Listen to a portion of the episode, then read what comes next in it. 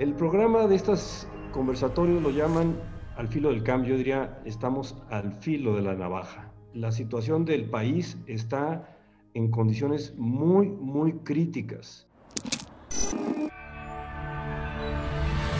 Es el primer programa de esto que hemos llamado Al filo del cambio. Gerardo Priego Tapia estudió economía en el TEC de Monterrey Posteriormente hizo la maestría en Administración Pública con especialidad en Desarrollo en la Universidad de Nueva York y es doctorante en Ciencias Políticas y Administración Pública en la UNAM con la tesis Corrupción y su relación con la pobreza en México. Muchísimas gracias por acompañarnos y hoy como primer programa, bueno, pues tenemos una delicia de invitados. Mariana Domínguez, es licenciada en negocios internacionales, tijuanense y orgullosamente hecha en acción juvenil. Cuenta con estudios de género y políticas públicas. Actualmente es secretaria general de la Asociación Civil Nada nos detiene, una organización dedicada a la formación y detección de liderazgos humanistas con presencia en todo México. Carlos Medina Plasencia es un destacado político mexicano que se ha desempeñado como presidente municipal de León, Guanajuato, gobernador del estado de Guanajuato, diputado federal y senador de la República.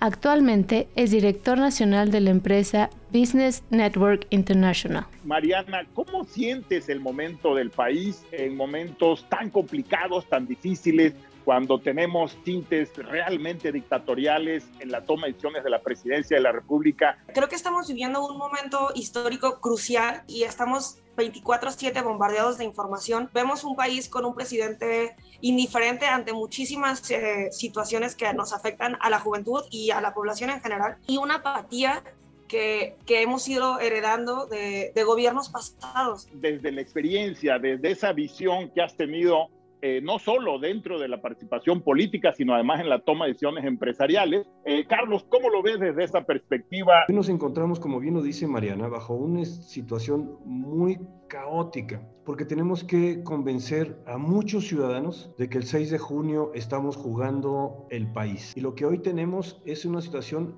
crítica, de crisis. Los gobiernos populistas están encontrando campo fértil a partir de que los partidos políticos que se requieren para una democracia están bajo un sistema de partidos contaminado y que debemos liberar a los partidos porque se necesitan para llevar a cabo la democracia, una democracia participativa. Pero ¿cómo le hacemos para arreglar a los partidos políticos. Yo estoy convencida de que hay personas muy valiosas en todos los partidos, en Acción Nacional no es excepción. Entonces creo que ese es el reto, convencer a las personas de que Acción Nacional es un proyecto de nación verdaderamente humanista y que busque el bien común para todas y para todos. Hablando del PAN, ¿cómo podemos trabajar? ¿Qué es lo que, por ejemplo, ahorita que estamos en un proceso electoral importantísimo, que tenemos el reto enorme del 2024 de buscar la recuperación, de buscar eh, el tercer sexenio? del PAN, de buscar erradicar estas prácticas completamente totalitarias y lejanísimas a la democracia que hoy tenemos con este presidente y con este grupo, perdónenme, pero de farsantes que tenemos en el gobierno de la República. ¿Cómo, Carlos, volver al cariño de la sociedad? Debe haber congruencia entre lo que se piensa, lo que se dice y lo que se hace. Porque en ocasiones, y sobre todo los políticos, es tan fuerte lo que hacen que no alcanzamos a escuchar lo que nos dicen. Los hechos por sí mismos van a hablar. A mí me tocó como gobernador, inclusive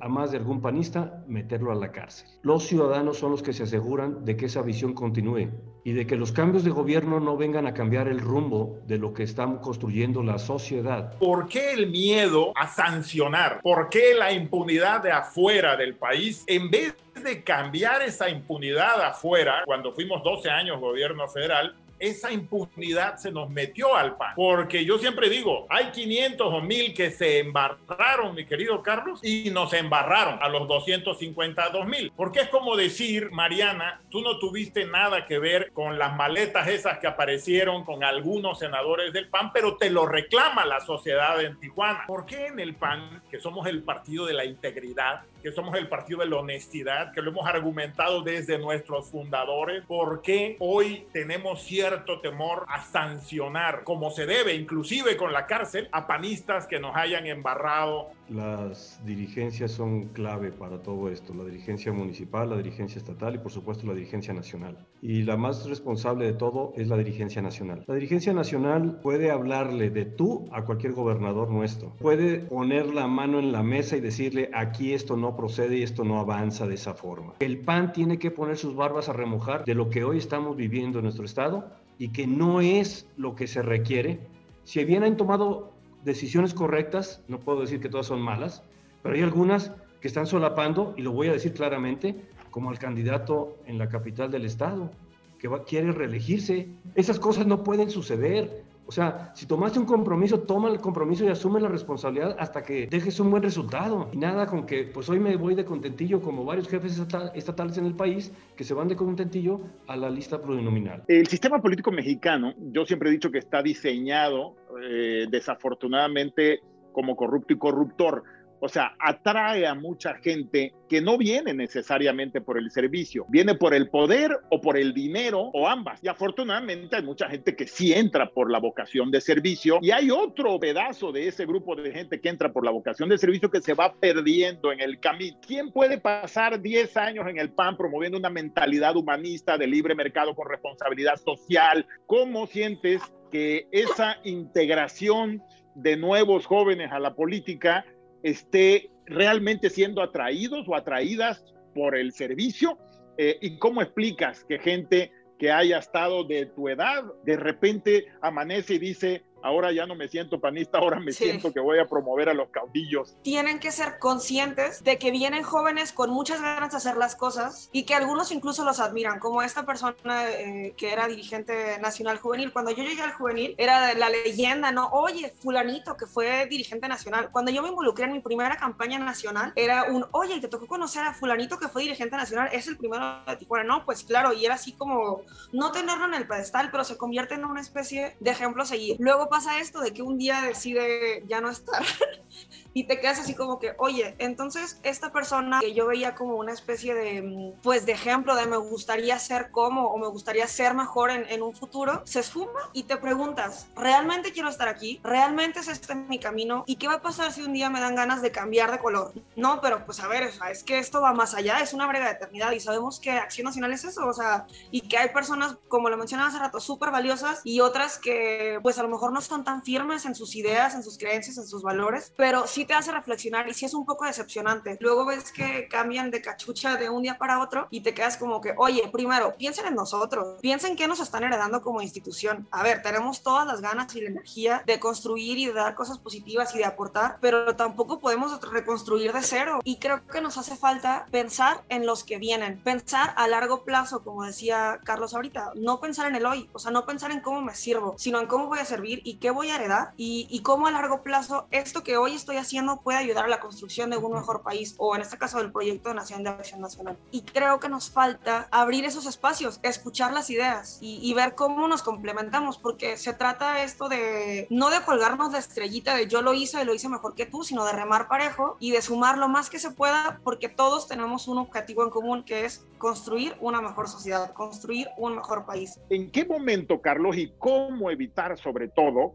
que la gente que entra más chico que Mariana no se nos deforme, o sea, no sean capaces de permitir los excesos que en algunas partes del país. El poder corrompe a la gente, el poder desnuda a la gente y la exhibe tal como es. Candidatos son de una forma y ya en el ejercicio de gobierno, en el ejercicio de la autoridad, son de otra manera. A las autoridades les toca coordinar la energía de la sociedad. Si el PAN no entendemos eso, de que somos una escuela de ciudadanos, de que nosotros estamos para formar y fortalecer la conciencia democrática del pueblo de México, ese es el primer objetivo en el segundo artículo de los estatutos.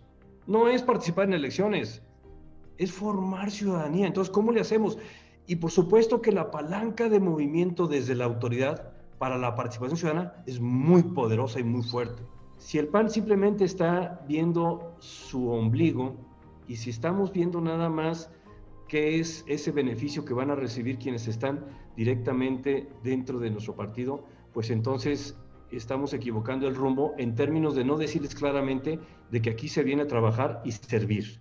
¿Por qué a la actividad política por muchas décadas, pareciera que la mayoría fue no la mejor. ¿Por qué mandar no necesariamente a las y los mejores a la administración de lo común? ¿Qué otra cosa podemos hacer para garantizar romper el círculo vicioso? Hay que involucrar a la sociedad desde la selección de candidatos. Para los procesos de selección de candidatos, el mismo día celebran su elección los partidos, se abren los centros de votación coordinados por la propia institución electoral, pero en donde aparecen los precandidatos y los ciudadanos todos pueden votar en una sola lugar, en un solo partido. Entonces, ¿qué es eso? ¿Y por qué le vamos a abrir a los ciudadanos la elección de candidatos? Ve los candidatos que nos están poniendo por eso necesitamos meter el sentido común de la sociedad, como elecciones primarias abiertas, simultáneas, obligatorias. Ya va el sentido común de decir, me late, no me late, esta persona la conozco, no la conozco, esta persona me hace sentido lo que ha dicho o no. Y si se equivoca la sociedad, la sociedad va a entender que tiene que corregir, pero no que entonces nos pregunte, oye, yo siempre he votado por el PAN, ¿por qué nos pusieron este candidato o candidata? Pero se trata de ganar elecciones o de ejercer un buen gobierno para la sociedad. Entonces, yo creo que un punto muy importante, Gerardo, es involucrar a la sociedad en este nuevo esquema de una democracia participativa. ¿Cómo sientes esto? Pero para llegar a ese fin, a que quienes realmente tienen una, finalmente la posibilidad de tomar decisiones en un gobierno, sean gente aprobada por la mayoría de la sociedad, no nada más por el partido que lo proponga. Acción Nacional es una escuela de ciudadanos y tenemos que ser, creo que hemos sido, tenemos que ser y seguir siendo el partido de las y los ciudadanos. Entonces, ¿qué ocurre? Que cuando una persona como candidata independiente busca un cargo de elección popular, es un via crucis, a veces hasta me da la impresión de que todo está planteado para que no lo logre. Sin embargo, también hay personas que toda su vida han votado por el PAN. Me, me da la impresión de que esos perfiles son quienes podrían integrarse, que están comprometidos, que tienen la camiseta súper bien puesta y que merecerían tener una oportunidad dentro del partido. La verdad es que dejarnos toda la responsabilidad de las candidaturas es hasta muy fácil para ellos señalar. Y en cambio, la responsabilidad se comparte en un esquema como el que Carlos acaba de plantear de todos, o sea, ciudadanía, partido, elegimos a tal candidato para representarnos en tal distrito y es una persona fin que se acaba de comprometer con todos nuestros valores y nuestros principios y que nos está dando su palabra de que en tres años o lo que dure su periodo no va a faltar a este esquema panista que se está comprometiendo. La verdad es que creo que abrirnos a los ciudadanos es clave para seguir siendo una opción. Aquellos que andan buscando ser como de lugar y andan ofreciendo y prometiendo para ser candidatos, aguas, porque, porque tanta emoción y tanta motivación a servir o tanta ambición o tanta búsqueda de qué. Entonces a mí me parece que, que, en ese sentido tiene que encontrarse entonces esta parte de donde el PAN regrese a los principios, regrese pues a esa vocación de servicio y regrese al punto donde busque en los ciudadanos, ¿fueron por mí? ¿O acaso no fueron por Ernesto Rufo en su momento? ¿O acaso no fueron por algunos otros en su momento? Fueron por nosotros, porque pues éramos líderes empresariales y estábamos metidos en muchos organismos aquí, cada quien en su ciudad. Y ahora ya no, ahora ya no, no, no, ¿a qué vienes? O como alguno me ha llegado a expresar, ¿no? Oye, Carlos, tú no tienes necesidad porque estás metido acá en la política. Ah, caray, yo no hago por necesidad. Mi necesidad es de servicio. Y entonces lo que tenemos que hacer es ir por aquellos que inclusive no quieren ser, pero hay que pedirles que sean.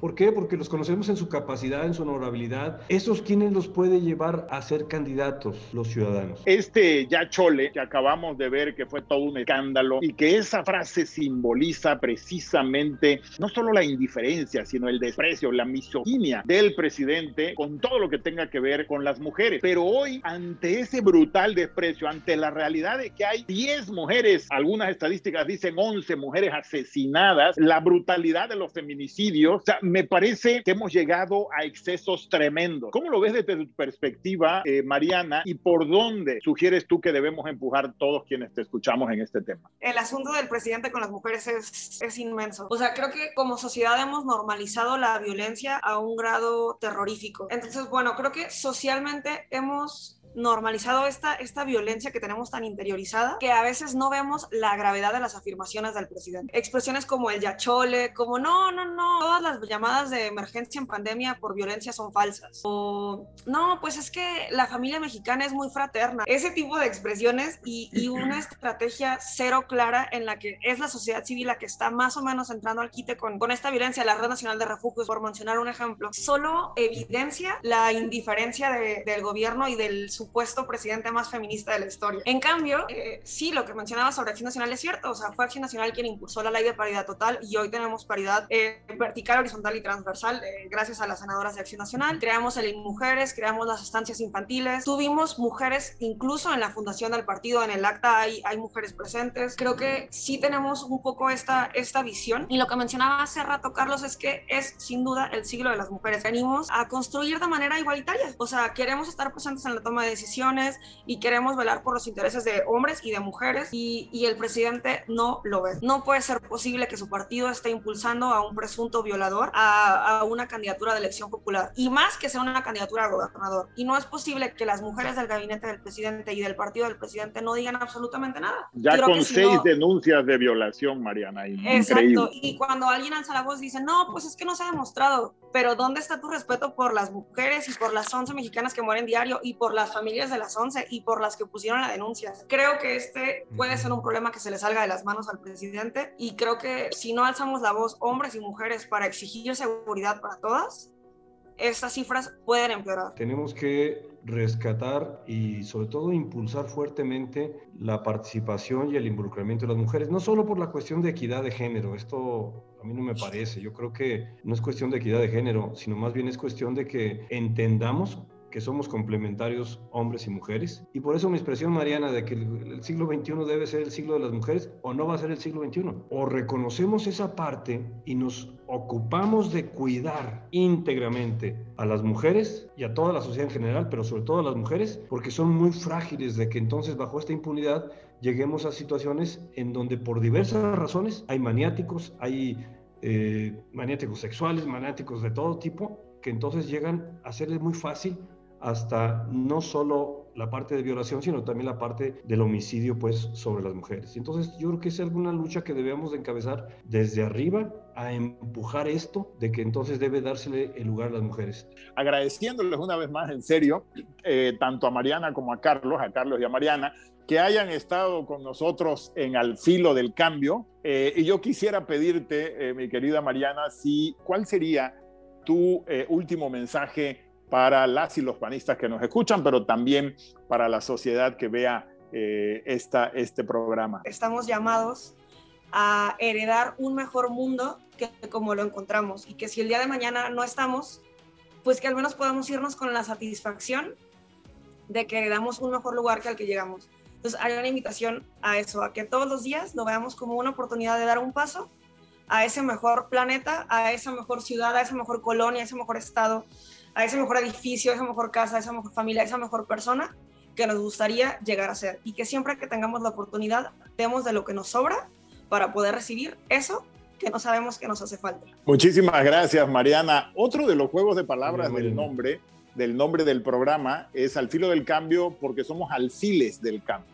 O sea, nos entendemos cada uno de nosotros y de nosotras como un alfil del cambio. Entonces, mi querido Carlos, como buen alfil del cambio que eres, igual que Mariana, ¿cómo, ¿cuál sería tu último mensaje, mi querido Carlos, para quienes nos escuchan y nos ven? Sí debemos decirle a los ciudadanos que, y a los jóvenes que la política sí se mete con nosotros. Y entonces debemos de estar muy atentos y muy pendientes. Y desde mi punto de vista, debemos de iniciar pues sí, por nuestra casa, y ya lo dije, nuestra casa es tu ciudad, tu municipio, y empieza por ahí, por tu colonia, por tu familia. Y hay algo que, que a mí me gusta mucho que es el proceso de educación con el ejemplo. El cambio que quieres ver en el mundo debe empezar por ti y por cada uno de nosotros debe empezar entonces la convicción de que este país es de todos, este país tenemos que cuidarlo todos y que este país necesita la participación y la opinión de todos. Y por eso decirle a los ciudadanos, el 6 de junio de veras es vital, fundamental para el futuro de nuestros hijos, de nuestros nietos y de las siguientes generaciones. Quiero agradecerles este primer programa con mucho cariño a Mariana y a Carlos. Como lo ven, pues extraordinarios ambos personajes y de eso está lleno el Partido Acción Nacional y de hecho de eso está lleno México. Entonces se trata precisamente